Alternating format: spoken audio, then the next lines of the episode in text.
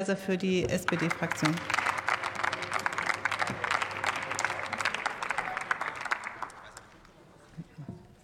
Sehr geehrte Frau Präsidentin, sehr geehrte Kolleginnen und Kollegen, liebe Mitbürgerinnen und Mitbürger.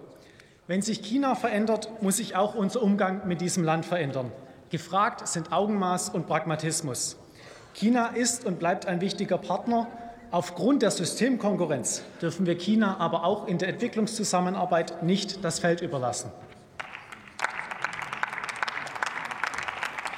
China hat sich inzwischen zum größten Geber der Süd-Süd-Kooperation und zum Dreieckskooperationspartner gewandelt. Mit dem Projekt der neuen Seidenstraße fördert China aber Projekte, die vordringlich im eigenen Interesse liegen.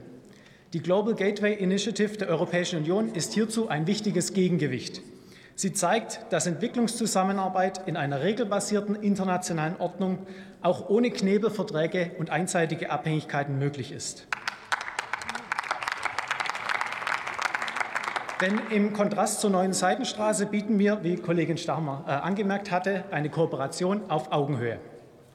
Insbesondere der Themenkomplex Digitalisierung und die dazugehörige Infrastruktur dürfen nicht zu kurz kommen. Die Verbindung zu und der sichere, schnelle Informationsaustausch mit unseren Partnern im globalen Süden ist wichtig. Wir müssen dafür sorgen, dass unsere Partnerländer nicht in separate Wirtschafts- oder Technologiesphären gezwängt werden. Ich bin Bundesentwicklungsministerin Svenja Schulze sehr dankbar, dass sie die Digitalpolitik des BMZ neu ausrichtet. Für uns als Fortschrittskoalition ist das Internet anders als für Altkanzlerin Merkel und CDU-CSU kein Neuland.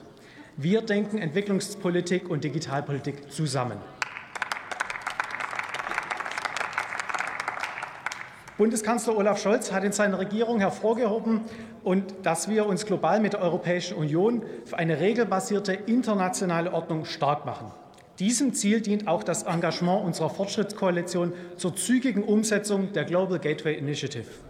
In deren Rahmen betten wir die deutsche Entwicklungszusammenarbeit ein in eine europäische Entwicklungszusammenarbeit. Der vorliegende Antrag zeigt jedoch die übliche Herangehensweise der CDU-CSU. Es werden Allgemeinplätze wiederholt, konkrete Vorschläge sucht man vergeblich. Der Antrag beinhaltet auch keine Bezüge zu relevanten Schwerpunkten unserer Entwicklungspolitik. Der Antrag bietet keinen konstruktiven Mehrwert. Frau Leikert sprach eingangs von Weihnachtswünschen, und als letzter Redner in dieser Debatte habe ich auch einen Weihnachtswunsch dabei. Ich wünsche mir zu Weihnachten, dass die CDU-CSU im kommenden Jahr endlich ihre Rolle als glaubhafte, konstruktive und staatstragende Opposition findet. Wir brauchen sie in unserer lebhaften und wehrhaften Demokratie. Vielen Dank für Ihre Aufmerksamkeit.